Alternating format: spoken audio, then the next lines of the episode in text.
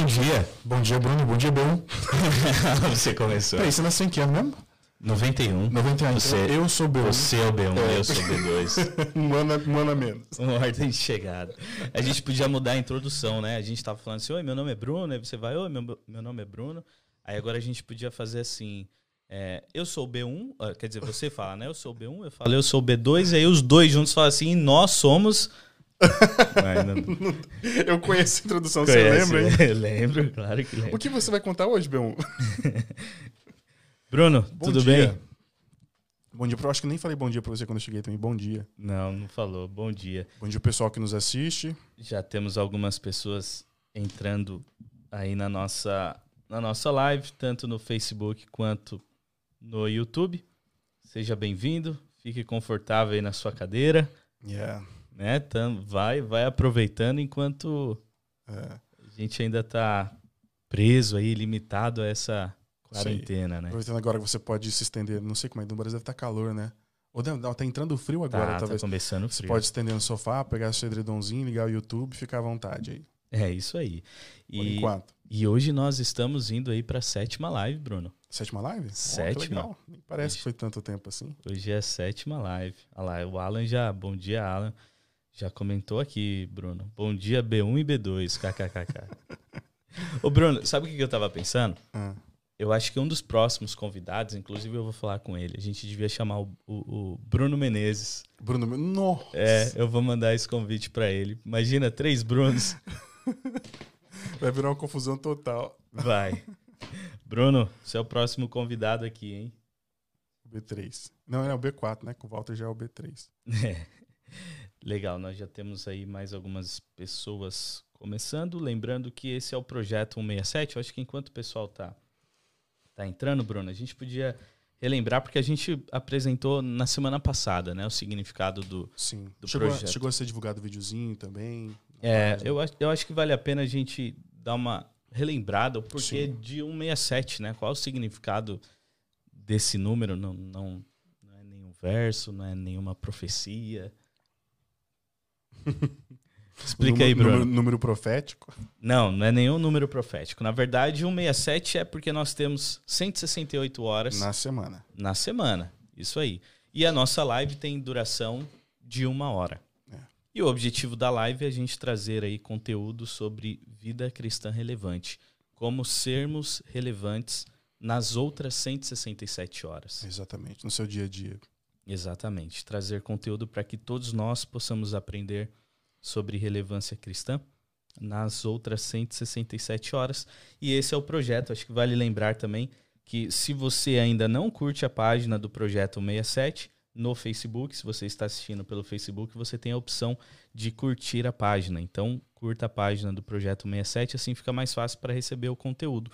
E se você está no YouTube, você vai ter o botão ali de se inscrever abaixo do vídeo. Então, clique ali no botão de se inscrever e agora nós temos um perfil no Instagram também, uma conta no Instagram.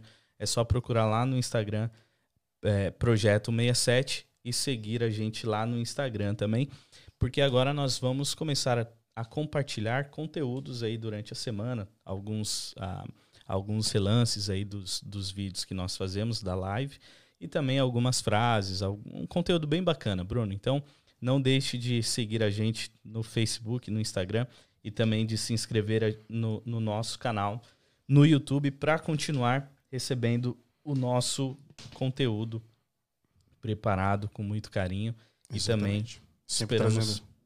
esperamos que você compartilhe, marque seus amigos e faça parte desse projeto junto com a gente. É, esse negócio de fazer parte, eu lembro da semana passada quando a galera começou a comentar sobre fazer, além de fazer as perguntas, eles comentavam também.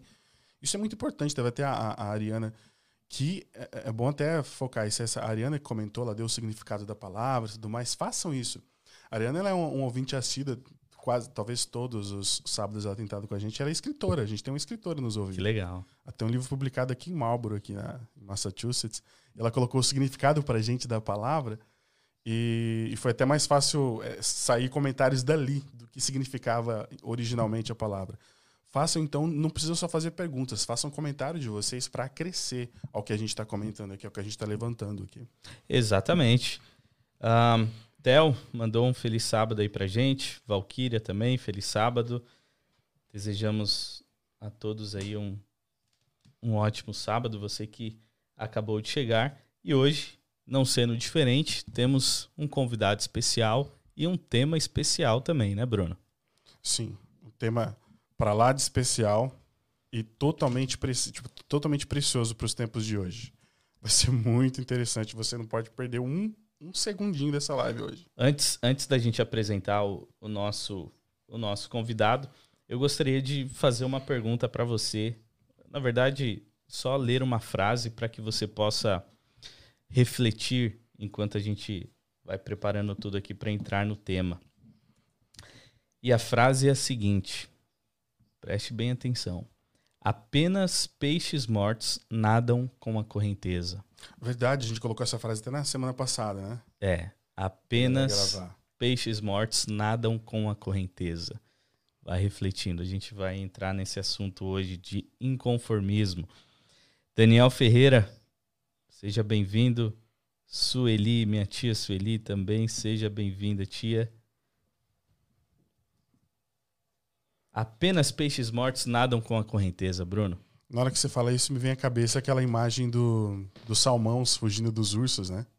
Tem uma leira de urso esperando eles na correnteza, mas tem aqueles que conseguem escapar pulando contra. Até às vezes tem peixe que sobe uma cachoeira sim, no pulo. Né? Sim. e tipo, pode acontecer uma vez ou outra, vai acontecer de você cair na boca do urso. Mas a maioria deles é o jeito mais. É o único jeito. De escapar, né? exatamente. Porque os outros lá estão na boca do, urso do mesmo jeito. Legal. Interessante essa frase. Bruno, vamos apresentar o nosso convidado de hoje? Alright. É claro que eu acho que fica até mais mais até uma, fica mais amplo se ele também se apresentar, porque com certeza tem tantas estrelas que a gente vai saber lembrar de todas. Pastor Fabiano Mendes está ouvindo a gente? Como é que vocês estão? Tudo bem? Tudo bem, pastor? Estamos. Bruno e Bruno. B1, B2 tá agora. Tá acompanhando a gente. Pastor, seja muito bem-vindo ao nosso programa.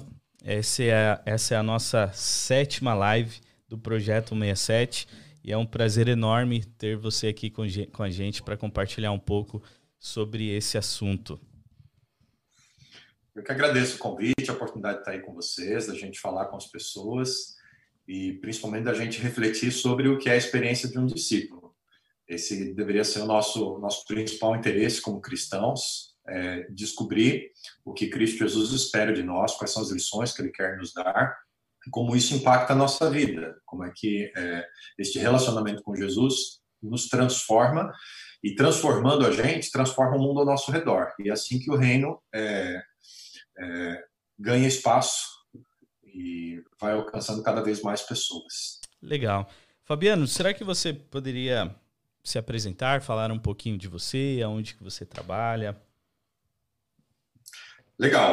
Bom, é, esse é o meu 14 ano de trabalho para a Igreja Adventista como pastor.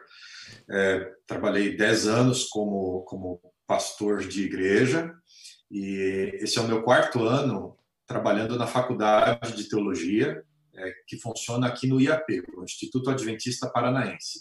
Nós ficamos na região norte do, do estado do Paraná, próximo a Maringá, na pequena cidade de Ivatuba. E aqui nós temos a Faculdade de Teologia. Este ano vai ser formada a quarta turma é, de, de, alunos que vão uh, trabalhar para a Igreja Adventista como pastores. É, fiquei um ano e meio como coordenador acadêmico do curso, mas a minha principal função é como professor da área de missão, da área de discipulado, é, que são disciplinas da teologia prática, da teologia aplicada. Então, é, essa tem sido a minha, a minha função aqui e com que eu tenho contribuído para a formação dos futuros pastores da Igreja Adventista aqui. Que bacana, é um trabalho extremamente importante, né? Você acaba fazendo parte ali da formação daquilo que vai ser um, um pastor aí nos próximos anos, né? Então, acaba sendo um, um trabalho extremamente importante, porque é, a, a, a, sua função hoje como professor e, e como coordenador do curso acaba tendo um reflexo muito grande na vida do, do pastor lá do futuro, né? É, uma, uma oportunidade de servir. esse, esse ano nós tivemos uma, uma troca na coordenação, temos um outro professor, que essa é uma função é, rotativa né, entre os professores, mas foi muito bom ter passado esse período ali na administração do curso, mas a, a oportunidade maior mesmo é, é de estar em sala de aula com os alunos, compartilhar a experiência ministerial e antecipar os desafios é, que a igreja enfrenta hoje e é parte daquilo que a gente vai discutir aqui hoje, né? É, esses desafios são é, pensados lá na sala de aula, mas eles são enfrentados na igreja local e na vida diária de cada um dos discípulos de Jesus. Tá certo. Bom, eu acho que nós podemos entrar aí no tema, como nós podemos ver, o pastor Fabiano, né, Bruno, teria uma tem uma, uma experiência muito grande que pode ajudar a gente aí em termos de conhecimento a, a agregar bastante para que todos nós possamos aprender juntos. Esse é o objetivo. Se você está assistindo, você tem a oportunidade de comentar tanto no Facebook quanto no YouTube. Então fique à vontade para colocar a sua opinião, é, colocar a sua pergunta também. Se você tem alguma pergunta que você gostaria de fazer para o pastor Fabiano, você pode escrever ali nos comentários. E lembrando, aproveite esse momento para compartilhar essa live. Você pode fazer aí de diversas maneiras. Você pode mandar o link pelo WhatsApp, você pode compartilhar clicando no botão compartilhar ali do Facebook, você pode marcar alguém ali, talvez algum amigo ou amigos, parentes, para que possam assistir esse conteúdo também, porque será, será um conteúdo muito agregador. Isso aí. Alguns de vocês receberam até no, pelo celular, pelo WhatsApp, os dois links do Facebook e do YouTube. Você pode escolher qual é melhor para você estar tá assistindo a gente aqui. Como sempre, a gente tem mantido o padrão de trazer pessoas especiais aqui para discutir o tema conosco todas essas manhãs que nós temos estado aqui.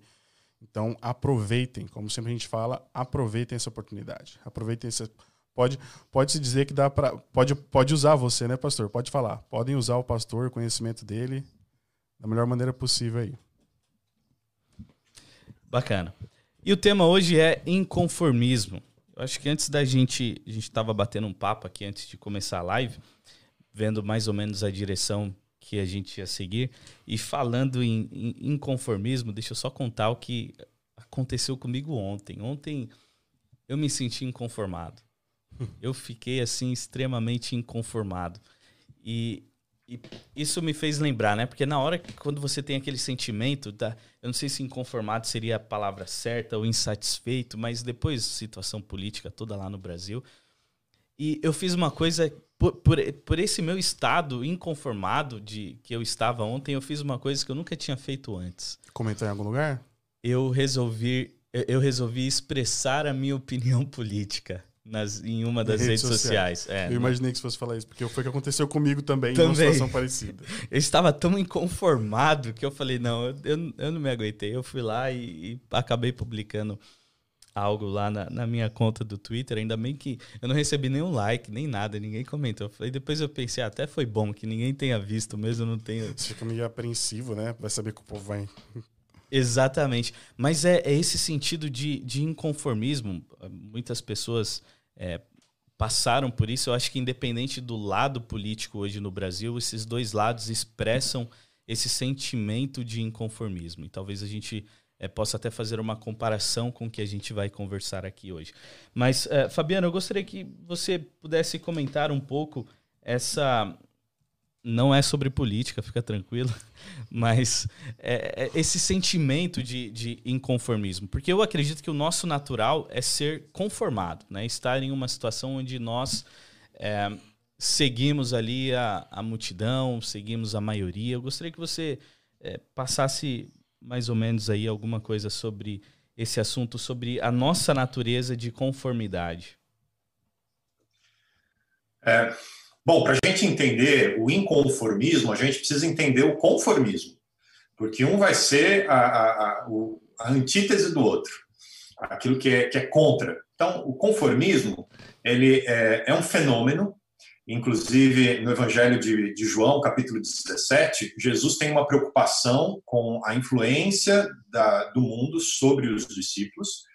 É, e quando a gente vai para a psicologia social, o conformismo é um processo de influência social. Então, uh, a, a, a, a, a realidade de se conformar a algo é um processo que a gente experimenta em sociedade, ou seja, as demais pessoas vivem de uma determinada maneira e aquele modo de vida exerce uma influência sobre nós para que a gente é, se conforme àquele modo de vida. É, e Jesus tinha essa preocupação. É, lendo aqui no Evangelho de Mateus, de João, capítulo 17, no verso 14, Jesus diz: é, O mundo os odiou, falando dos discípulos, né? porque eles não são do mundo, como eu também não sou. Mas eu não rogo que os tires do mundo, mas que os protejas do maligno. Veja, o papel do discípulo não é fugir da, da, da nossa realidade social, da vida real das pessoas. Isso seria um escapismo, isso é ruim, não é esse o propósito. Né? Como é que a gente vai ser sal e luz fora do mundo? Não tem como ser. Mas nós precisamos ser protegidos do maligno, protegidos das, dessas, dessas instrumentalidades que Satanás utiliza na sociedade para neutralizar a influência dos discípulos. E, esse, e quando nós nos submetemos a isso, nós nos tornamos conformados com o mundo. A gente entra naquilo que é chamado de zona de conforto, onde a gente se sente confortável, porque a gente é igual às demais pessoas, não precisa é, marcar a, a, o nosso ponto, as nossas crenças. É, então, esse chamado a uma contracultura cristã não acontece. A gente se, é, é, nós somos assimilados pela cultura ao nosso redor, temos o mesmo estilo de vida das pessoas. É, estudando um pouco sobre esse fenômeno, ah, diversas pesquisas apontam que apenas 30% das pessoas conseguem resistir à pressão de grupo. As demais 70%, pessoas, 70 das pessoas vão ser assimiladas por uma corrente de pensamento. Somente Seja, 30%. Só 30% das pessoas vão, opa, que está acontecendo aqui? Deixa eu julgar por mim mesmo se isso é bom ou não, se isso é correto ou não é. As outras 70% das pessoas vão assimilar aquilo que está sendo proposto. E isso é... em qualquer aspecto, né? Sim. Veja, foi, foi feita uma, uma pesquisa, a gente estava discutindo isso um pouquinho antes. Foram distribuídos três palitinhos para um grupo, uma experiência social, e apenas um deles era parecido com o palitinho de referência.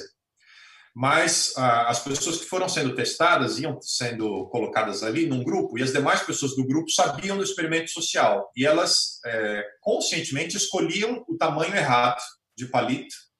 É, era, era gritante a diferença, mas como das 18 pessoas, todas elas é, indicavam um tamanho de palito que era, não era o correto. Aquela única pessoa que estava no experimento pessoal, apenas 30% delas disseram não, o tamanho correto é esse aqui. As outras 70, 70% disseram, ah, é, não, é aquele é o tamanho correto mesmo. Por quê? É, a, a, psicologia social diz que isso é uma relação assimétrica, por quantidade ou por qualidade. Por quantidade é quando você tem o argumento da maioria. A maioria pensa assim, então, isso é, é uma relação assimétrica, né? diferente. Eu não estou em posição de ir contra a maioria. Se a maioria está dizendo isso, é porque eu devo estar errado. E eles devem estar certos. Esse é o argumento da maioria. E a gente se conforma à opinião da maioria. Ué, todo mundo diz, sempre foi assim, todo mundo faz assim. E esse tipo de argumento conduz o nosso comportamento. Ou então a qualitativa. Não, aquela pessoa é mais inteligente do que eu. Se ela está dizendo é porque é assim. Aquele camarada é um líder religioso. O meu pastor disse, o presidente disse, o ministro disse, o delegado disse, o médico disse, o cientista vestindo avental na propaganda da televisão disse. Então, é um argumento qualitativo. Eu não estou em condições de discutir com uma autoridade, então eu me conformo, sem pensar por mim mesmo. Então, a grande maioria das pessoas vai ter essa experiência. E por que nós estamos falando sobre isso? Porque nós precisamos compreender que diversos elementos da cultura ao nosso redor exercem uma influência muito grande sobre nós e possivelmente grande parte dos cristãos são conformados à cultura ao nosso redor que é anti-reino, que vai contra os princípios de Jesus. Então, por isso, compreender a, a, o perigo do conformismo, que ele é real e que possivelmente eu e você, em alguma área da nossa vida, nós estamos conformados a este reino as coisas que acontecem aqui no mundo. E nós precisamos ter uma atitude de inconformismo. Opa, deixa eu ser como os 30%, julgar por mim mesmo, de acordo com o padrão do Cristo, se aquilo que está ao meu redor procede ou não. se eu posso incorporar minha vida ou se ele é contra os princípios do reino. Então, é, essa realidade nós precisamos compreender. Porque se a gente nega isso, não, essa é a vida normal. A gente é levado pela correnteza. E aí foi a frase que a gente usou ao princípio, né? É, na correnteza do rio só está peixe morto. e aí nós precisamos é, é, refletir sobre essa realidade, né? Espiritualmente, eu estou vivo ou estou morto? Então, até agora nós conseguimos definir, então, nessa, nessa, nessa fala nós conseguimos definir que acontece que é uma condição psicológica e natural. Então, não acontece só comigo ou com alguns indivíduos, acontece com todos isso. Eu acredito até que acontece com todos, e aqueles que escapam disso, aqueles que percebem que está acontecendo. Não quer dizer que a pessoa nasce isenta dessa possibilidade. Mas eu acho que a pessoa que escapa dessa onda é a pessoa que percebe que está na onda, né? Eu parece aquela, aquela eu lembro que eu morei numa chácara há um tempo e eu lembro que era para você colocar a vaca num lugar, era só você só tinha que espantar uma, porque as outras iam seguir todas elas sem pensar por que estava seguindo, uhum. né? E então, é, só, só fazendo, porque o, o, Bruno não citou o que aconteceu com ele, eu vou só acabar, vou citar o que aconteceu comigo também no Twitter. Ah, ok que me deixou inconformado, mas aí eu fiquei preocupado na hora de comentar, porque eu tenho medo daquela, daquela velho pensamento. Você não pode, eu não posso fazer falar assim, eu sou intolerante àqueles que são intolerantes, porque é uma ironia. Se você é uhum. é intolerante aos intolerantes, você também é intolerante, você tá no bolo. Então eu falei assim, eu tenho que tentar fazer de um jeito, porque você não apaga fogo com fogo, você apaga fogo com água. Eu tenho que tentar colocar água nesse negócio. Era a cena, era um vídeo de uma mulher, ela estava orando com a bandeira do Brasil, né, como se fosse um cobertor em frente ao Planalto. E eu lembro quando a câmera chegou perto dela, eu só ouvi assim, ela falando: é, Senhor, coloco nas tuas. Mais ou menos, parafraseando o que ela falou. Coloco nas tuas mãos a nação, coloco nas tuas mãos o presidente. E ela chorava em frente ao Planalto. E foi postado por um líder religioso, embaixo tinha comentários de pessoas religiosas e todas elas falavam mal da mulher, mas falavam mal dela de várias formas. E eu me senti, tipo, muito, muito atingido, porque ela tinha idade para ser minha mãe mas de fato ela é mãe de alguém, ela é irmã de alguém, é esposa de alguém, e as pessoas, as pessoas estão humilhando ela na rede social. E aí eu tentei ser mais passivo possível para tentar fazer as pessoas pensar o seguinte, cara, eu acredito. Hã? Ela só tava orando. Ela só tava orando.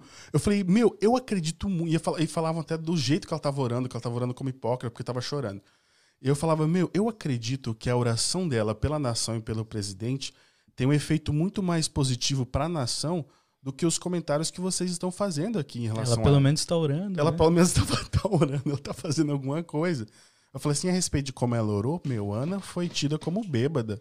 E a gente vai julgar a maneira como a pessoa deve orar como se passasse uma regra, né? Nós recebemos aí uma função de passar a regra de como as pessoas devem orar.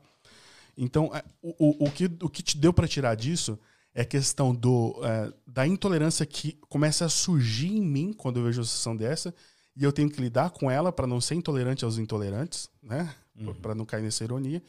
E também a, a, a, questão de, cara, como que como que as pessoas ali, às vezes as pessoas não são daquele jeito, mas quando elas veem um líder religioso postando alguma coisa assim, elas vão no mesmo rumo, sem pensar no que elas estão falando. Às vezes ela tem até princípios diferentes daquilo mas sem pensar, sem racionalizar, elas vão no mesmo rumo da, da, daquela pessoa e acaba fazendo coisas que normalmente ela não faria, como machucar alguém. Ô Fabiano, você comentou algo que eu, eu acho que vale a pena ressaltar. É, você citou essa inconformidade, né, esse sentimento de, de, de se inconformar com as realidades da, dessa cultura anti-reino. Né? É, o que, que, o que, que seria exatamente essa, é, essa essa, essa cultura do reino, né? esse como que eu posso dizer, esse algo que nós precisamos ser inconformados? Olha, o, a, a, nossa sociedade hoje ela tem inúmeras é, é, é, práticas e, e, pensamentos que são contrários a, a, ao reino de Deus. Mas nós temos aqui pelo menos um grupo de, de questões que nós poderíamos levantar. Por exemplo, quando nós é, olhamos para a nossa sociedade ao redor, a gente vê crescentemente essa questão do pluralismo. Então, óbvio que hoje, na questão política, a gente está com uma polarização, basicamente, tem só dois grupos, mas em vários outros aspectos da vida, né, tirando esse que é uma, um ponto fora da curva que nós estamos experimentando, e não apenas o Brasil, né, outras nações ao redor do mundo Sim. estão experimentando essa polarização política. É, mas em outros aspectos, nós vivemos um pluralismo. Ou seja, o que a sociedade é, contemporânea diz é que toda forma de pensamento, toda filosofia tem o seu espaço, tem o seu lugar e são igualmente válidas. Então, esse pluralismo na forma de enxergar e explicar o mundo. Então, são inúmeras realidades né, que são explicadas de forma distintas, né, é, e todas elas são igualmente válidas, e nós precisamos aceitar todas elas. Ora, é, pensando da perspectiva cristã, Jesus disse: Eu sou o caminho, a verdade e a vida, e ninguém vai ao Pai senão por mim. Então, nós não temos inúmeras é, explicações da realidade que são igualmente válidas, nós temos apenas uma. Nós temos a realidade de um mundo que foi criado por Deus, foi perdido para o pecado e foi resgatado por Jesus Cristo. E através exclusivamente do, do relacionamento com Jesus Cristo é que nós podemos experimentar redenção. Essa é a única narrativa válida, mas na sociedade contemporânea, todas as explicações são igualmente válidas e verdadeiras. É, esse é um exemplo do que, do que nós estamos falando aqui. Né? Então, ser conformado né, é, é, aceitar a narrativa de todo mundo ao meu redor como verdadeira. E a minha narrativa cristã, do Cristo, ela é só mais uma. E aqui é que nós somos chamados à, à inconformidade. É, Romanos capítulo 12, Paulo, é, num eco do que Jesus estava falando ali em João 17, Paulo diz o seguinte, o primeiro e segundo versículo de Romanos 12. Portanto, irmãos, rogo-lhes pelas misericórdias de Deus que se ofereçam em sacrifício vivo, santo e agradável a Deus. Este é o culto racional de vocês. Paulo está nos chamando a, a, a analisarmos, a refletirmos. É, então, a, a, nossa filiação a Jesus Cristo, a nossa experiência cristã, o nosso nossa experiência de discipulado, ela tem que ser racional. Nós somos chamados a refletir. E aí ele diz: não se amoldem ao padrão deste mundo, ou nas versões mais tradicionais em português, não vos conformeis a este mundo, mas transformem-se pela renovação da sua mente, para que sejam capazes de experimentar e comprovar a boa, agradável e perfeita vontade de Deus. Então, nós não podemos ter uma experiência de conformação com a sociedade. Não é porque o meu vizinho, meu amigo, meu familiar, todo mundo acha que todas as verdades são igualmente válidas, que eu vou abrir mão da, da singularidade do cristianismo. Então, a atitude de inconformismo do discípulo é: não, Jesus Cristo é o único caminho possível, então eu tenho que ir ao máximo número de pessoas e respeitosamente, em diálogo, firmar meu ponto de vista e testemunhar de Jesus Cristo. É, a minha vida é apresentada como argumento em favor de Jesus e a revelação, a palavra. Porque senão, é, é, o que o pluralismo diz? Olha, você não precisa mais testemunhar, você não precisa apresentar sua fé, você não precisa evangelizar, você não precisa sinalizar o reino de Deus, você não precisa fazer nada dessas coisas, porque a sua opinião é só mais uma diante de todas as outras. Então, pode ficar aí no seu cantinho. É, a nossa cultura é uma cultura de privatização da religião. Todo mundo pode ter a sua religião, pensar do jeito que quiser, mas de forma privada, não no espaço público. Então, é, na sua casa, dentro da sua igreja, junto com pessoas que compartilham a mesma opinião religiosa com você, mas fora desses núcleos, você não tem autorização para expressar a sua opinião religiosa, né, porque todas as outras são igualmente válidas e verdadeiras. Então, essa noção de pluralismo que nós temos na sociedade contemporânea, ela é um risco enorme à fé cristã e nós não podemos nos conformar com ela. Então, veja, um cristão que entende que todos são igualmente válidos em termos de verdade e de opção de vida, de caminho de vida, é, esse cristão deixou de ser cristão. Ele é um cristão nominal. Eu chamo isso de cristão secular. Ele é, recebeu o impacto da secularização e disse: olha, a religião é só no particular. Então eu creio que Jesus é o único caminho, mas creio só para mim. Né? Para os outros, não. Cada um pode encontrar o seu caminho. E a gente vai lentamente é, se a gente vai se conformando, a gente vai dando voz àquele ditado que todos os caminhos levam a Deus, quando uhum. Jesus disse que ele é o único caminho. Ele é o único caminho. Eu lembro, eu lembro da, uma fala de um professor de sociologia na faculdade, e ele falava porque ele tinha que falar sobre o relativismo, né? Mas, mas ele, ele não acreditava, ele acreditava que existia uma verdade absoluta. E quando nós olhamos para a Bíblia e nós vemos quem é Jesus, a pessoa de Jesus, como ela transforma a vida da gente de muitas outras, você percebe que realmente ele está falando que ele é o caminho, ele é o caminho. Então ele, é, ele é a verdade absoluta no caso. E eu lembrei de uma tira que um artista fez, eu até postei uma vez, que é duas pessoas caindo em queda livre. Mas uma delas tem um paraquedas e a outra não. Mas a outra que não tem um paraquedas, ela parece tranquila também, igual que tem paraquedas. E aí o que uhum. tem paraquedas olha para ela e fala assim: Cara, você tá sem paraquedas. E ela olha para ele e fala: Isso é o que você pensa, essa é a sua visão. como como de, se ele usasse o relativismo para falar assim: essa é a sua visão. A minha verdade é que eu tô de paraquedas de repente, ou que isso não importa, talvez. Mas ah, quando você cai nessa, nessa questão do relativismo, você coloca coisas perigosas na, na, na, na tua frente, na tua vida, tomando como se elas podem ser válidas também, tanto quanto qualquer outra coisa. Isso é, isso é incrível, como é natural da gente também. E... Nesse tempo de hoje, né? Talvez não foi antes, mas nesse tempo de agora, o relativismo ele está na cabeça de todas as pessoas. E é necessário nós termos, é, nós sermos inconformados, né, com esse plural, pluralismo, mas também existe um outro contraponto que é sem ser intolerantes, né, sempre respeitando, porque pode ser que eu entenda assim, ah, não, então tá tudo bem, eu, eu, essa daí é a única religião e eu sigo isso, então eu, eu todo mundo precisa aceitar porque eu acredito nisso, então isso daqui está certo e a gente acaba sendo intolerante. E, e hoje é, a gente encontra esses dois pontos, né? Nós encontramos várias cenas aí é, dessa intolerância religiosa, seja dentro mesmo do cristianismo, seja fora do cristianismo, cristianismo, islamismo e tantas outras religiões, ou entre mesmo as denominações dentro do cristianismo acabam demonstrando essa intolerância uma com as outras, né? Sem sem necessidade nenhuma de. É, porque a pessoa confundir inconformismo com intolerância, né? É. Eu acho que até tá no que o pastor falou bem no começo, acho que do, do, um diálogo anterior um pouco, falando sobre é, o escapismo, né? Quando você tá, ah, eu me conformo com esse mundo, eu vou para as montanhas, eu vou para o mato, não sei para onde, que ele vai se afastar da sociedade e tudo mais. Mas na verdade eu acho que isso não é um tipo de conformismo, parece um tipo de intolerância. Porque você não tolera estar perto de pessoas que são completamente diferentes de você.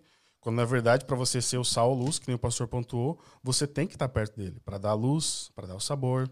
É a própria oração, a oração de Jesus, né, lá em João 17, né, que é onde ele fala: Eu peço para que não os tire do mundo. Para que os proteja. É.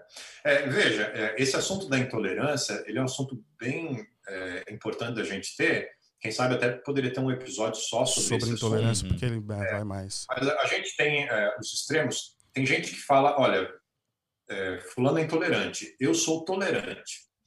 Mas nem sempre o que a gente vê como tolerância é tolerância. Às vezes é indiferença. ah, não, você tem o direito de viver como você vive. Não estou nem aí para você. Se você se der mal no final, é problema seu. Mas eu sou tolerante. Não sou eu que vou dizer que você está tá numa situação difícil ou está com problema. Às vezes a nossa tolerância, na verdade, ela é indiferença travestida de tolerância. Então, uh, o problema da intolerância é quando a gente é agressivo com o outro, quando a gente é, quer impor ao outro, que é diferente de você ter diálogo, que é diferente de você é, ouvir o outro e é, também poder falar ao outro. Aí sim nós estamos falando de, de, tolerância, nós estamos falando de um espaço de diálogo respeitoso. É, e, e, e, são várias áreas da vida, né? A gente estava falando de algumas, a gente falou do pluralismo, falou do relativismo. O relativismo é filho do pluralismo, né? Uhum. É um relativismo ético. A nossa sociedade hoje, já que todas as narrativas são válidas, todos os comportamentos são válidos. Então, isso que você chama de pecado, para mim não é. é. E aí a gente cria um problema, porque a gente tem as pessoas agindo de várias maneiras e nem todas elas podem estar certas mas a sociedade atual diz que tudo tem que ser aceito. E a gente, por causa dessa tolerância, que na verdade é indiferença, a gente fala: não, é cada um seu cada um. Né? Se você quiser viver desse jeito, você tem o direito. Mas na verdade eu não estou preocupado com os efeitos que a, a, o comportamento ético daquela pessoa vai causar a ela. E eu não tenho a dignidade, o amor cristão de dizer: olha, para e reflita um pouco essa linha de, de escolhas que você está fazendo, esse modo de vida que você escolheu, pode ter estas consequências. Né? E eu não alerto as pessoas, eu simplesmente permito que elas continuem vivendo como elas estão vivendo, por amor ao próximo, que não é amor. Não é amor. Na verdade, é uma falta de amor, né? Porque se, se, importar dá trabalho. Se importar com é. alguém é trabalhoso. Ser indiferente, né? Ah. E aí tem um outro aspecto da nossa sociedade contemporânea que é, força as pessoas a se conformarem, que é o narcisismo. Nós formamos uma comunidade, a, as sociedades ocidentais, que são narcisistas. Nós só nos importamos com nós mesmos.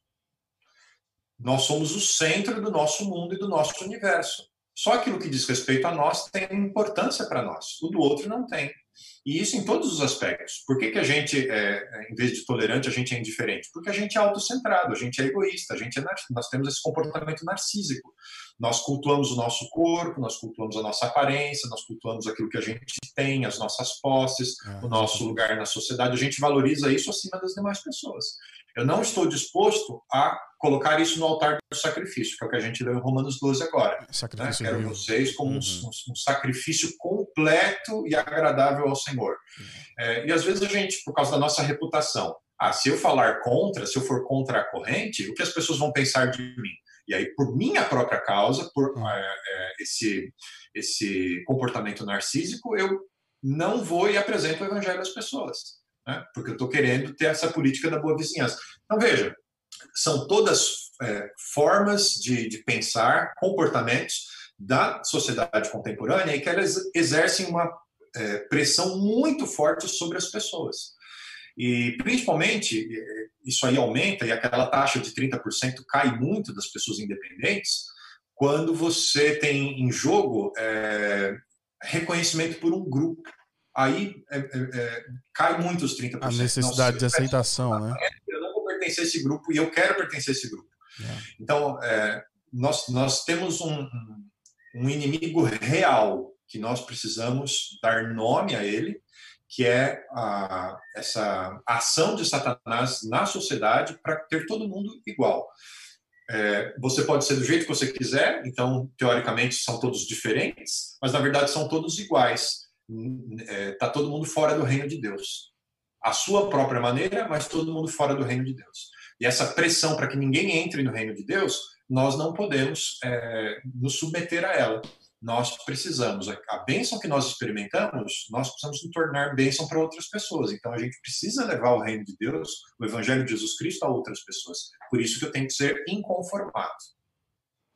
Ok, só fazendo uma observação aqui, porque às vezes a pessoa ouve a gente falando sobre isso e dá a impressão que a gente fala de um talvez um tom de superioridade dizendo assim que a gente não a gente não tá a gente não caiu nessa onda mas as pessoas por aí estão caindo. Mas quando a gente está falando disso né quando nós três estamos falando disso na verdade nós estamos falando de uma coisa tão real na vida de todo mundo que acontece em todos os âmbitos na, na no serviço uh, na, na sociedade no bairro na cidade no país ou na, na faculdade. Às vezes acontece com os jovens na faculdade muito disso que eles ficam até sem palavras às vezes porque a multidão intelectual fala de um jeito e ele, ele pensa de outro jeito ali originalmente, mas tem medo de se impor por causa daquela grande massa. E entra, nós conseguimos definir várias coisas aqui que é interessante lembrar. Nós definimos é, que às vezes ela tem é, ela, ela segue essa multidão por causa da admiração ao líder, ela segue essa multidão é, porque na, na, na, ajuda, pode ajudar até eu lembrar, por causa da aceitação, ela quer se,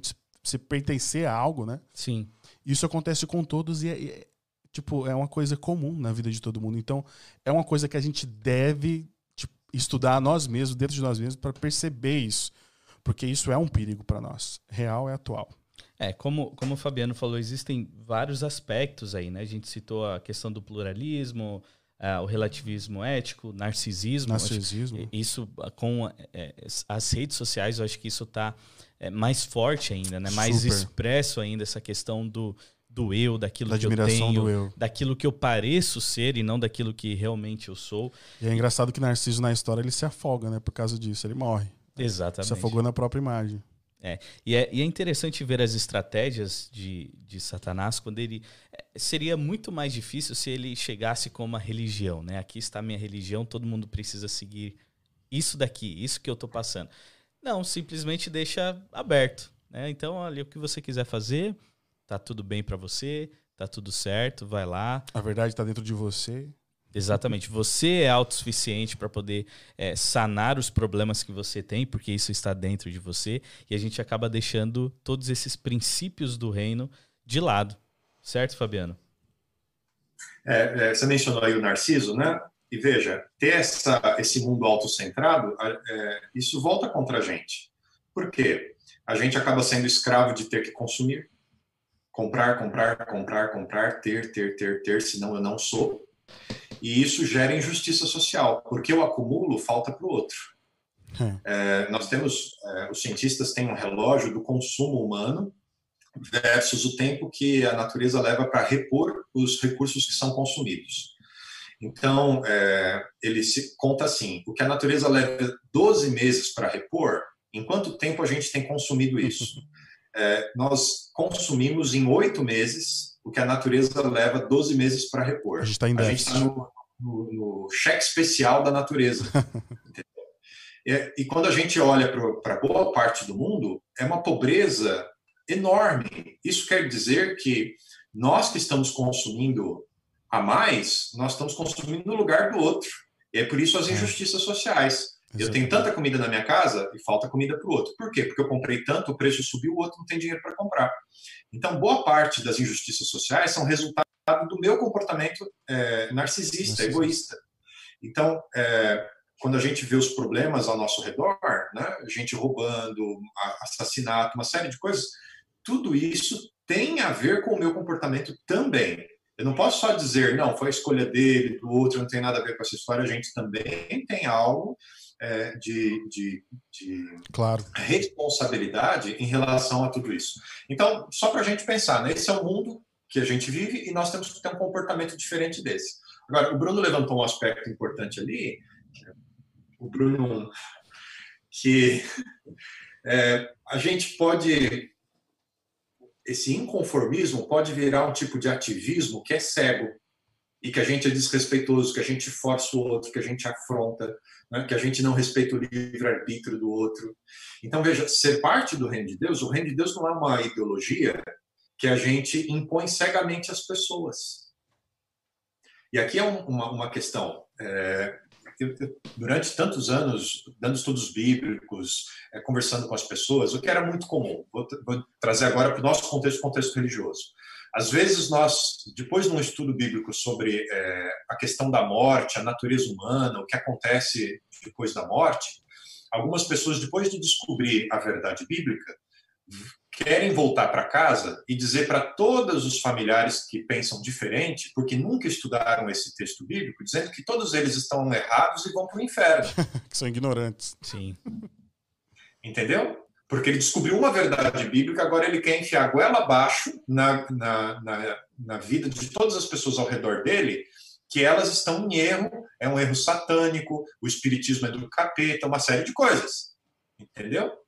Quando ele mesmo teve uma caminhada até chegar àquele ponto de compreensão da verdade, de relacionamento com Deus, né? e ele não pode desprezar tudo isso e querer uma transformação instantânea das pessoas ao redor dele. Isso é ativismo e é ideologia. É dizer que você está errado e que você tem que viver imediatamente como eu vivo, porque você está errado e eu estou certo. Não é e esse não é o espírito do evangelho. Jesus nunca fez assim. Ele sempre respeitou esse processo pessoal de amadurecimento. Ele era intencional, sempre puxando para frente, desafiando, mas nunca impondo. Né? Deus nos criou com livre-arbítrio as pessoas ao nosso redor têm livre-arbítrio e a gente não pode simplesmente violentar esse livre-arbítrio em nome do nosso inconformismo. Né? Nós temos que ter a atitude inconformista de, de não sermos levados pela correnteza, mas nós temos que entender que as pessoas elas têm um tempo, elas têm uma caminhada para poder compreender algumas coisas. E eu me comprometo intencionalmente em acompanhar a caminhada dessas pessoas. Esse era o modelo de Jesus. A gente frequentemente vai ouvir Jesus no Evangelho dizendo para os discípulos: Eu tenho tanta coisa para dizer para vocês, mas nesse momento vocês não podem compreender isso ou suportar isso.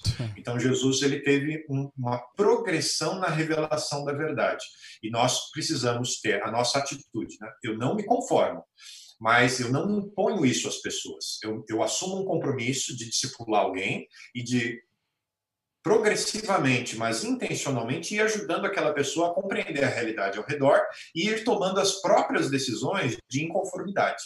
Então, é, essa atitude é fundamental, porque senão a, a gente é intolerante é, da mesma forma que as outras pessoas são intolerantes com a gente. É ser inconformado sem ser intolerante. É, é só, só a confusão que as pessoas também fazem nessa relação de levar. Quando nós estamos falando disso, nós estamos falando de ser semelhante a Cristo, né? A confusão que normalmente acontece são as pessoas que pensam que, que elas estão é, pregando o evangelho é, com, a, com a missão de convencer as pessoas.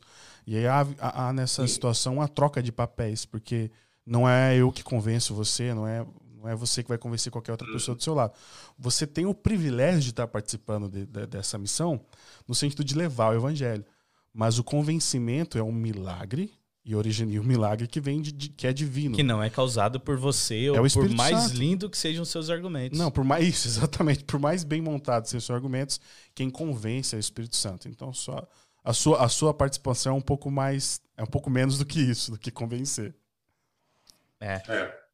Tem, Fabiano, nós temos aí duas perguntas. Uma, oh, legal. uma é do Daniel, que eu acredito que é bem esse esse assunto que a gente vai entrar em seguida, que você inclusive já começou, né, seguir esse modelo de Cristo.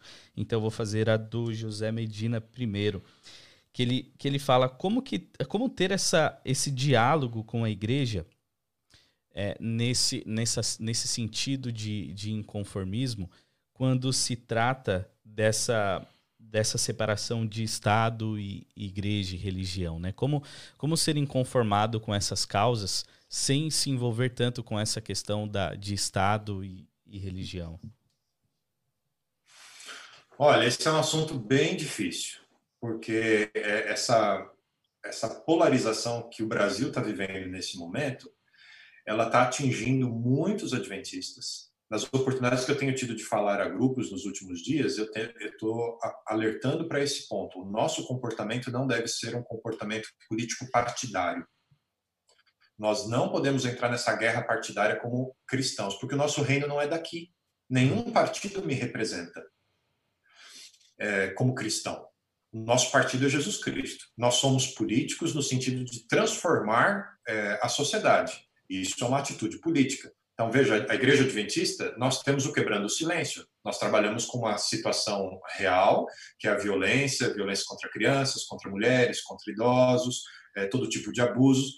E essa é uma ação social, ela é uma associação de uma ação de natureza política. Nós, adventistas, somos políticos no engajamento social, mas nós não temos política partidária, nós não temos apoio oficial a nenhum partido, nós não abrimos os nossos púlpitos e as nossas igrejas para candidatos políticos, nós não fazemos campanha política para ninguém e a gente não trabalha nem para tirar e nem para pôr no poder.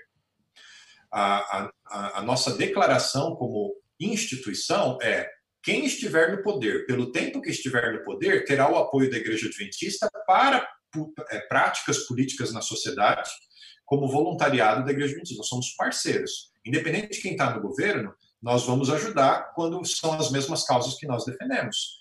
Né? E vamos colocar o voluntariado. Nós temos um comportamento político, mas não partidário.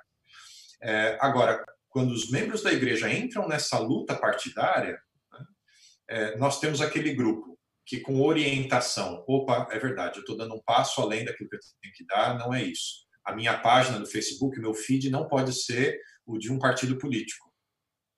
Eu tenho que falar mais de Jesus, mais do reino, do que eu tenho que falar de um partido político aqui desse reino. É, agora, tem aquelas pessoas que não tem jeito, elas não se convencem e elas estão tão aferradas aqui. Nas últimas duas semanas, eu tive que fazer uma limpeza nas minhas mídias sociais, porque eu não conseguia mais me, é, é me relacionar com adventistas que estão imersos nessa briga política. Um adventista criticando e xingando o outro adventista por causa de posicionamentos políticos. Oh. Então, veja, qual a, respondendo à pergunta do nosso amigo, nós podemos, nas conversas pessoais, por meio de sermões, seminários, as oportunidades, os canais de, de conversa e de diálogo que a igreja tem com seus membros, são oportunidades para a gente falar né, de maneira equilibrada a respeito desse assunto. É um chamado a líderes religiosos para que se posicionem, para que esclareçam, é, e a cada membro da igreja para que pense sobre o assunto. Então, veja, é, esse é um, é um momento super delicado da igreja, super delicado. E nós precisamos é, ter uma voz, aqueles que estão mais comprometidos com o reino de Cristo do que com o reino desse mundo, nós precisamos criar uma onda é, daquilo que realmente importa né? e de discutir aquilo que realmente precisa ser discutido nesse momento. Porque senão é, é, esse impacto da sociedade engole a igreja, que é a pressão do, do conformismo que nós falamos no início. Né? Então, o comportamento de diversos membros da igreja neste momento é porque eles se conformaram à discussão política do nosso país e eles perderam a visão espiritual, que tudo isso é uma guerra espiritual entre o bem e o mal que está acontecendo e que Deus tem o controle da história. Não é o político A, B ou C que está controlando a história, não é A, B ou C que vai conseguir pôr ou tirar um presidente. Deus está no controle da história. E quando a gente compreende isso, a gente não se deixa conformar por essa, esse ambiente político tóxico que a gente está vivendo no nosso país Outros lugares do mundo, repito também, eu sei que nós estamos falando com uma comunidade brasileira grande que vive nos Estados Unidos, que também tem um clima político polarizado, e também aí vocês precisam cuidar é, para não serem levados né, como, como sendo manipulados pela história política dos países. Nós temos um chamado superior a isso, que é sinalizarmos o reino de Cristo com a nossa vida. Essa deveria ser a nossa principal preocupação então, quando olham as nossas mídias sociais, quando olham para a gente, o que tem que ser visto? O nosso testemunho, a nossa sinalização do reino de Cristo. Eu estou trabalhando pelo bem-estar do meu próximo, eu estou levando os princípios do reino de Cristo na minha vida, eu estou vivendo como quem vive no reino de Cristo Jesus. E quando as pessoas olham para mim, vão falar, mas você está vivendo diferente da sociedade. É exatamente isso. A gente estava discutindo aí essa frase aí, né, do peixe levado pela correnteza. Eu não sei se todos já assistiram a primeira temporada do The Chosen, que é fantástica, né, sobre a vida de Jesus, aquela série. E a abertura da série são peixinhos que de repente eles mudam de cor e mudam de, de, de direção na corrente, começam a nadar contra a corrente. É exatamente isso que nós estamos falando de conformismo, de inconformismo. Quando a gente muda o, o, nosso destino, quando eu paro de nadar com os outros peixes e nado contra a correnteza, porque eu fui chamado por Cristo e eu o imito. Ele está indo na outra direção e eu vou na direção dele. Eu abandono a direção que eu estava dando para minha vida. E nós precisamos buscar isso. Isso é um desafio muito grande. Né? Agora, repito, como é que a gente faz isso? Processo de comunicação. Cultos, os sermões, seminários, a atuação dos líderes religiosos e a minha, o comprometimento deles e eu, como, como discípulo de Jesus, o meu próprio posicionamento. Quando as pessoas olham para mim, eu sou uma, uma, sinalização permanente de como se vive um discípulo de Jesus aqui nesse reino. Né? Então, longe de entrar numa briga com os demais irmãos da igreja, a gente discute, a gente apresenta, a gente dialoga, a gente dá um exemplo é, bíblico de como deve ser vivido e a gente espera que isso alcance o objetivo. Assim, assim que terminar a live aqui, eu vou excluir meu post no Twitter depois dessa. Não, então, eu acho até interessante nessa abertura lembrar que é, no nosso inconformismo com os padrões do mundo, a gente tem sempre que olhar uma discussão e se realmente vale a pena entrar numa situação dessa, você entender que, é, é, que nem eu falei no começo, você não se apaga fogo com fogo. Se você quer hum. apagar o fogo, você não inflama nenhum dos lados você joga aquilo que é contrário, você joga a serenidade, você joga aquilo que na verdade Cristo tentou ensinar para nós de todas as maneiras quando ele esteve aqui, conseguiu através do seu exemplo. Porque por isso que aqui volta, tudo que a gente fala é, no decorrer de todos os capítulos que nós passamos aqui, também agora, até do começo da nossa, das nossas falas, sempre é, é, rodeia em torno de fazer com que você, que as coisas não voltem para o seu eu, mas fazer com que as coisas sejam apontadas para a pessoa de Cristo, né? E aí, quando você vê o comportamento de Cristo em situações como essa, era completamente diferente do que o mundo nos ensina a fazer em relação a comércio, do que as massas nos incitam a fazer. É, e eu acho que esse é o caminho que a gente precisaria é, é, seguir agora, que inclusive é a pergunta do, do, Daniel Ferreira, ele é bem direto, né? Qual que é então a maneira certa de agir? É, já adiantando que a gente tem a imagem de Cristo como um exemplo de alguém inconformado com a sociedade, com a justiça social, com a questão material dali da sociedade que ele estava vivendo. É, teve aquele episódio no templo que ele jogou as coisas no chão e tudo mais. É, e episódios como o jovem rico indo até ele, ele mostrando ali determinados aspectos de ser inconformado. É, Fabiano, eu gostaria que você é, pudesse comentar algo sobre isso, como ser inconformado seguindo esse exemplo de Cristo. Quais como os, fazer? Como fazer? Olha, a gente precisa estudar muito o texto do Novo Testamento a respeito de Jesus e a gente ir se familiarizando cada vez mais com o estilo de vida de Jesus. Ele tem que ser a referência. É, você pode tirar do contexto algumas coisas, como, por exemplo, Jesus indo lá no templo. É óbvio que ele está sendo inconformista ali, e ele está usando de violência, porque ele está tombando as mesas, está expulsando os mercadores do templo. E veja, em relação à, à reforma espiritual, essa radicalidade é bem-vinda. É, essa, essa natureza de que, de que é 8 ou 80, frio ou quente, em relação à reforma espiritual, isso tem realmente que acontecer. Agora, Jesus não era violento o tempo inteiro. Por exemplo, em relação à dominação romana, ele não agiu como os zelotes dos seus dias, Sim. que iam para a guerrilha, assassinavam soldados romanos, tentaram uma rebelião né, e estabeleceu o reino pela força. Exatamente. Jesus ele era inconformado, mas ele não era um rebelde. E, e a gente precisa ter essas coisas separadas. Jesus ele estava convivendo com as pessoas, tanto que ele era acusado de ser beberrão, comilão, porque ele frequentava as festas, ele ia onde a vida social estava acontecendo para influenciar as pessoas. É, e aquilo que era digno, Jesus participava. Então veja, é, nós precisamos ter claro quais são os inimigos. Né? Aquilo que Satanás tem usado para destruir a vida espiritual das pessoas e para impedir o avanço do reino de Deus. E contra essas coisas, nós precisamos estar alertas, precisamos ter um compromisso forte de não é, nos submetermos a isso. E, por outro lado, a gente precisa ter a força espiritual para poder tomar algumas decisões. Então, em termos práticos, né, eu não tenho condição de fazer agora uma lista enorme, mas veja, é, como é que eu luto contra o pluralismo? Eu sinalizo que é, Jesus Cristo revelou que ele é o único caminho e eu vou a todas as pessoas criar oportunidades para intencionalmente mostrar Jesus Cristo. E olha, quem conhece Jesus Cristo é muito difícil não se apaixonar por ele. Então, é, não é, eu não tenho que forçar as pessoas, vai ser natural. O poder é um poder espiritual do Espírito Santo. E aí eu não sou intolerante, nem estou forçando. É, o materialismo. Gente, consuma menos, compre menos. É, tem, tem gente que, que precisa comprar um segundo guarda-roupa de tanta roupa que compra. A partir de um determinado momento, cada roupa que você compra é uma que você doa. É, é, é reciclar, reutilizar. Né? É, a gente precisa diminuir esse padrão de consumo. Nós não somos o que a gente tem e nós precisamos diminuir isso.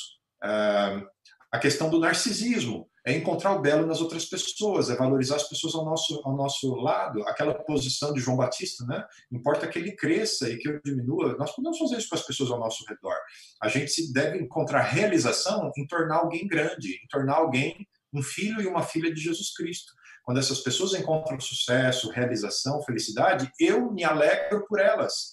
Então, são todas atividades que, é, na prática, são coisas que a gente pode fazer e que subvertem a ordem de coisas ao nosso redor e que sinalizam o reino injustiça social, se comprometem em doar parte do seu salário, não apenas as doações que você faz para a igreja, mas adote alguém com uma cesta básica, é, participe de um projeto social da sua igreja. A igreja deve ter projetos sociais, distribuição de, de roupa para quem precisa, serviços sociais, corte de cabelo. É, tem visto lindas iniciativas, né? Igrejas que construíram um banheiro ambulante, compraram um reboque, uma carreta, construíram um banheirinho em cima, eles param aonde é, vivem os, os homeless é, e o pessoal pode entrar ali, tomar um banho, receber uma roupa nova, tem uma lavanderia. São inúmeras ações de combate à injustiça social e que você, ao tomar essas decisões, ao viver dessa forma, você vive é, os princípios do reino de Deus, você subverte as coisas ao nosso redor. E você ajuda outras pessoas a não se conformarem, a saírem da zona de conforto e a perceberem: é possível viver diferente, é possível nadar contra a corrente, é possível ser inconformado contra algumas coisas que estão ao nosso redor. Perfeito. Eu acredito que tudo isso vem com uma compreensão dessa cultura, os princípios dessa cultura do reino de Deus. É quando nós temos isso bem claro na nossa vida, quais são esses princípios e quais, como que eu devo aplicá-los em minha vida, todas essas coisas passam a fazer mais sentido. Se eu conheço o princípio é, é, de ser ali um pacificador, para que, que eu vou criar mais briga e mais discussão na internet em termos políticos se isso não faz parte dessa cultura do reino de Deus? Ou seja, não deveria fazer parte da minha vida. Acho que já entra na pergunta do, do Júnior Rodrigues também, né? Do, isso, exatamente. Pode ler. Ele está falando aqui, vocês acreditam que este conformismo ocorre junto com o fato de a maioria dos cristãos perderem um propósito chamado de Deus, então as pessoas perdem um propósito chamado de Deus, e já nesse, nesse, nesse acontecimento já ocorre o conformismo. É isso mesmo, pastor? É, veja, a sociedade diz para as pessoas: olha, essas pessoas têm um cristianismo light. As pessoas dentro da igreja vão assimilando isso, e quanto mais gente assimila isso, mais gente vai ser forçado a, a, a, a viver isso. Então, veja, entra um novo converso numa igreja.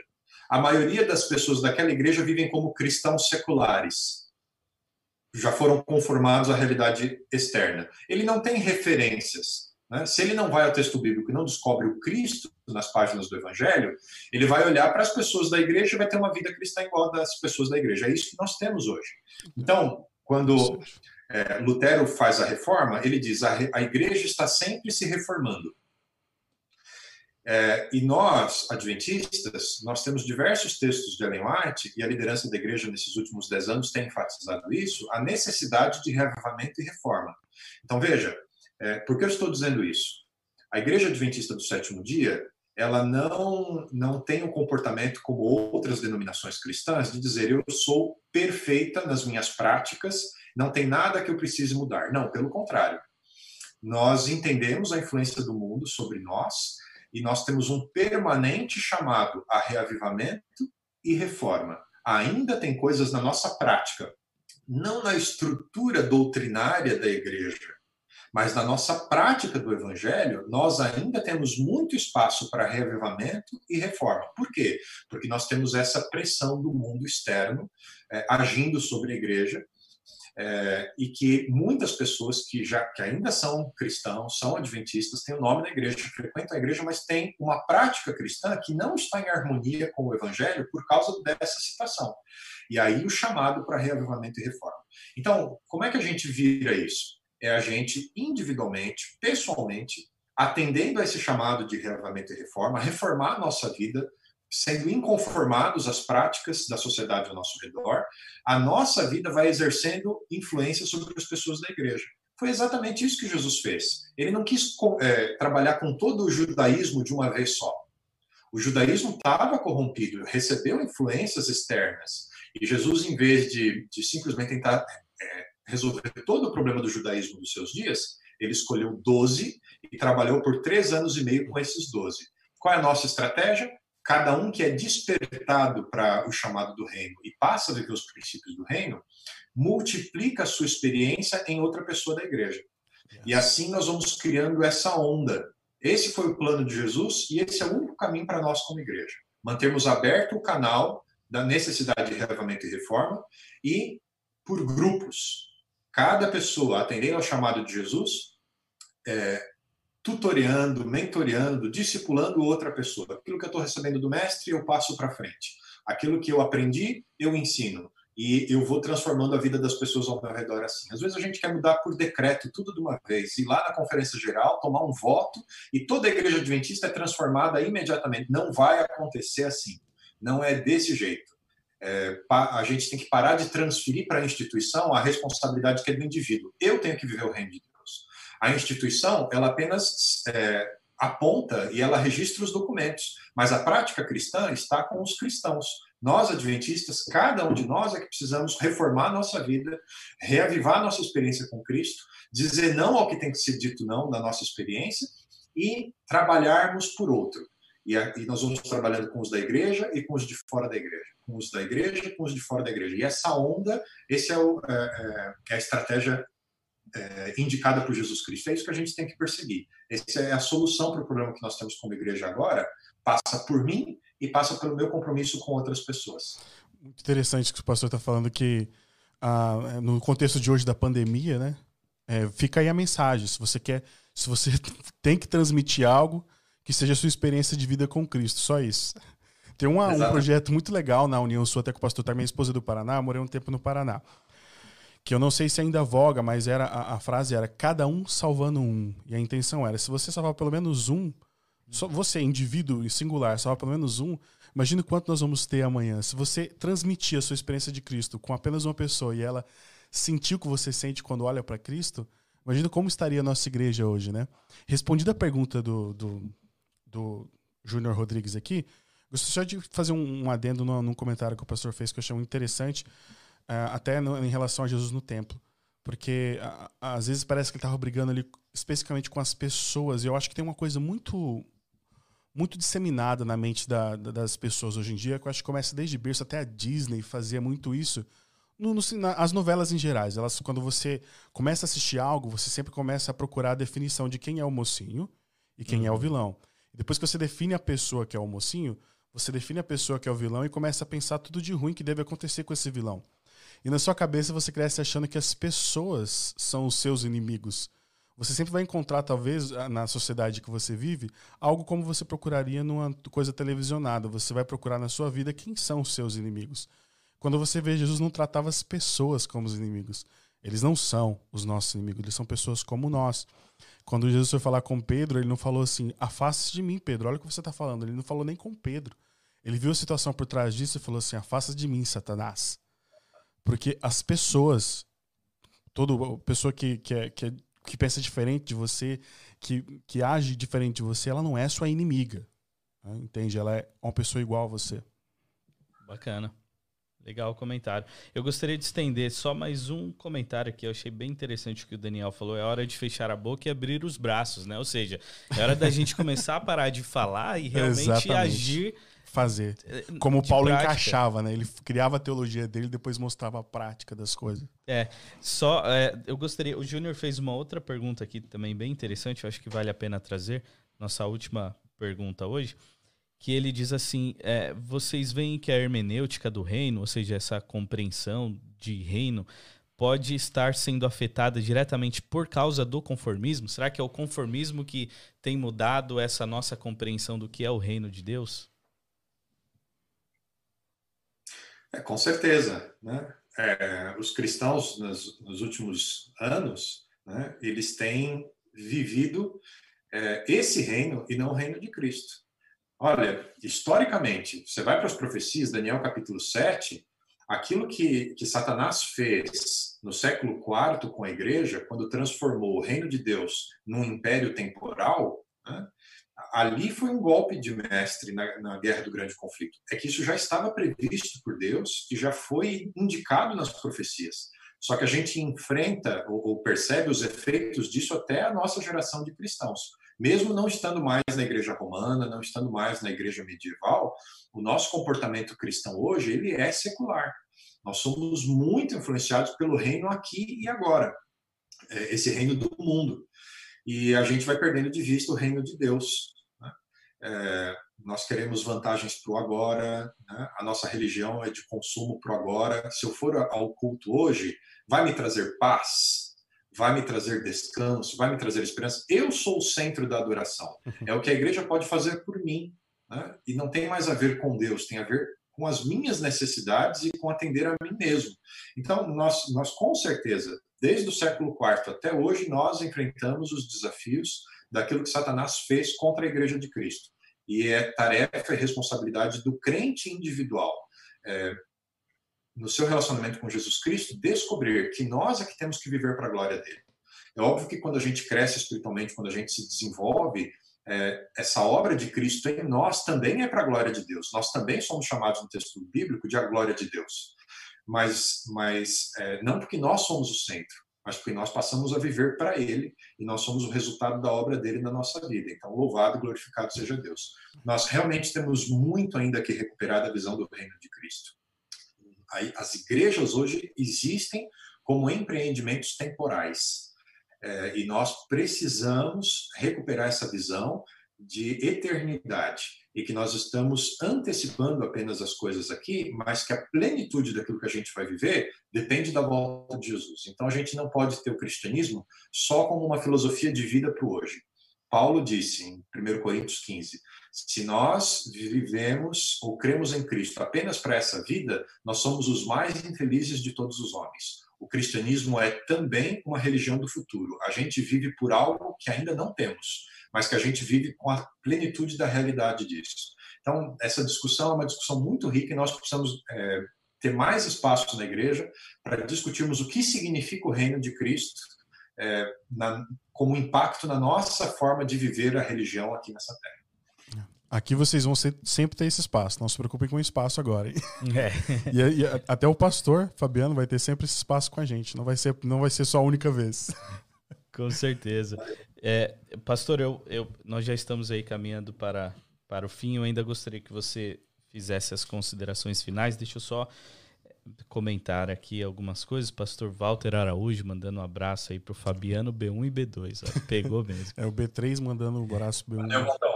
É, um abraço, Pastor Walter. Você abraço, estará pastor. conosco aqui em breve. A gente vai agendar de novo.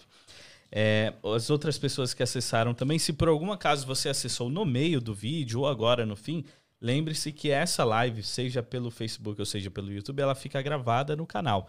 Então você pode voltar lá do começo, assistir tudo para seguir toda a linha de raciocínio e você também pode compartilhar esse material.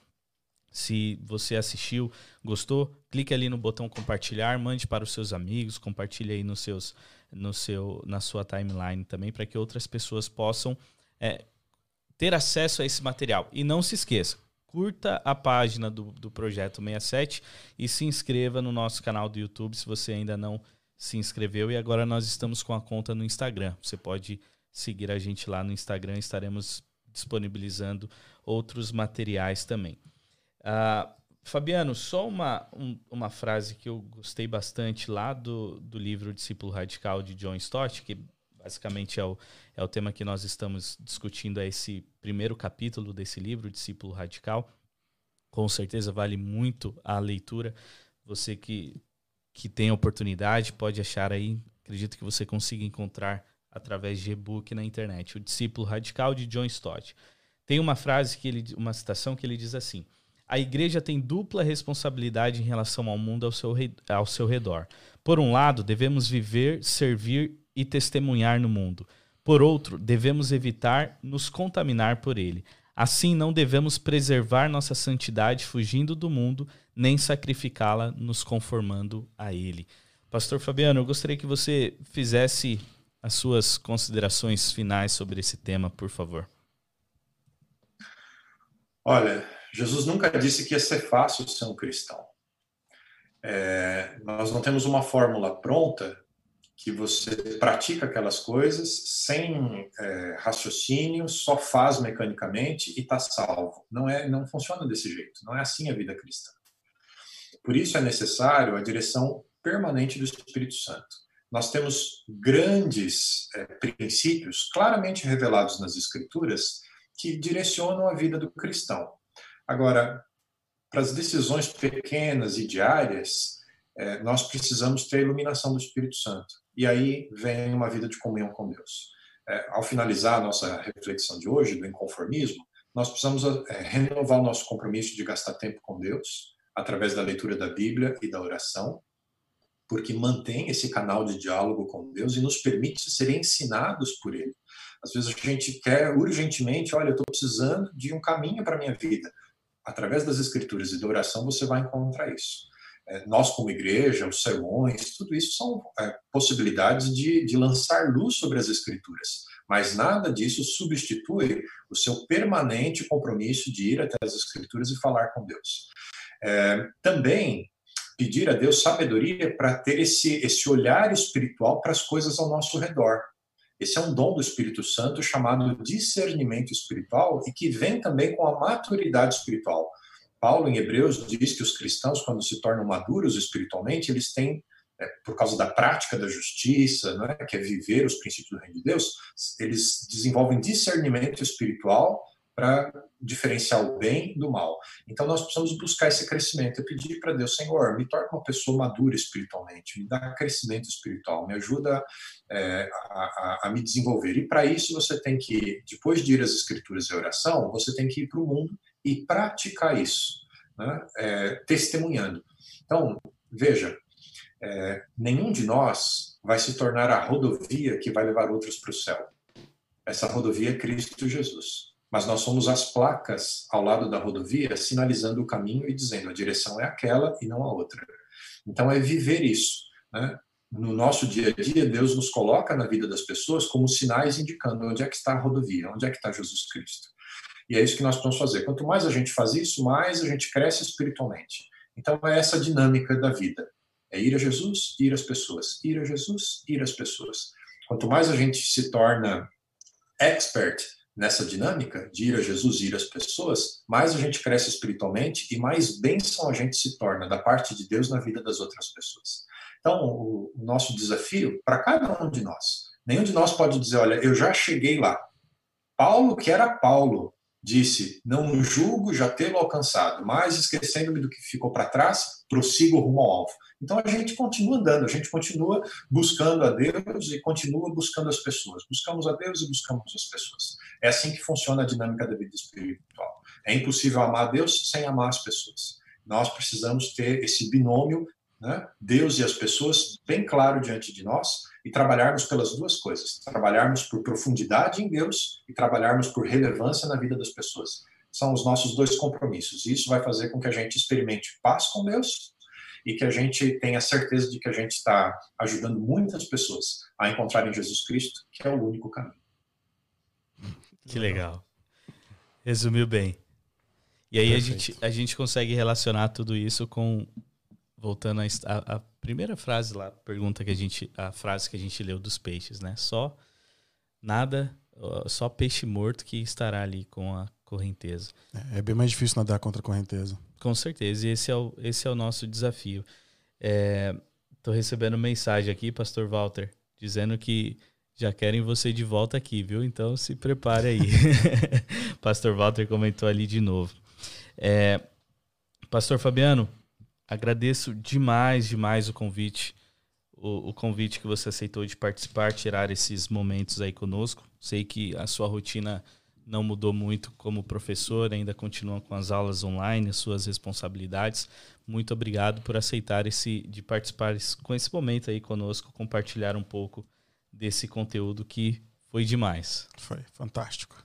E também gostaria de agradecer a você que acompanhou a gente aí durante esses últimos minutos. Não se esqueça, compartilhe esse, esse material. Você pode voltar lá do começo e assistir todo o vídeo, ficará gravado em nossas redes sociais. E esteja presente no sábado que vem. Temos live de novo, né, Bruno? É isso aí. Sábado que vem tem o tema já definido. E talvez eu até faça uma, uma chamadinha pro pessoal essa semana para vocês se lembrarem. Mas a gente promete para vocês que a gente não vai perder essa, essa, esse nosso, essa nossa linha de qualidade que nós temos, que é de trazer o conteúdo da melhor maneira possível para você, para a vida relevante cristã nas outras 167 horas da semana. Legal, uma hora de live para a gente colocar em prática nas outras 167 horas yes. da nossa semana. Esse é o nosso desafio. Fabiano, de novo, muito obrigado aí pela sua participação. Eu que agradeço. Um abraço para vocês aí, um Bruno e Bruno. Também para todo mundo que está acompanhando a, a live. Que as bênçãos de Deus alcancem vocês e que a gente tenha muita gente sinalizando o reino é, em todos os lugares. E aguardamos você aqui depois dessa quarentena, dessa pandemia, é. passar um tempinho aqui conosco na igreja de Sicom. Vai ser uma, uma bênção. Ok. Legal. Bom, bom, boa tarde para vocês todos. Obrigado mais uma vez você estar aqui conosco, pelos comentários, pelas perguntas e até a próxima. Nos vemos sábado que vem sábado na que vem. próxima live. Esse mesmo horário, nesse mesmo canal. Um abraço.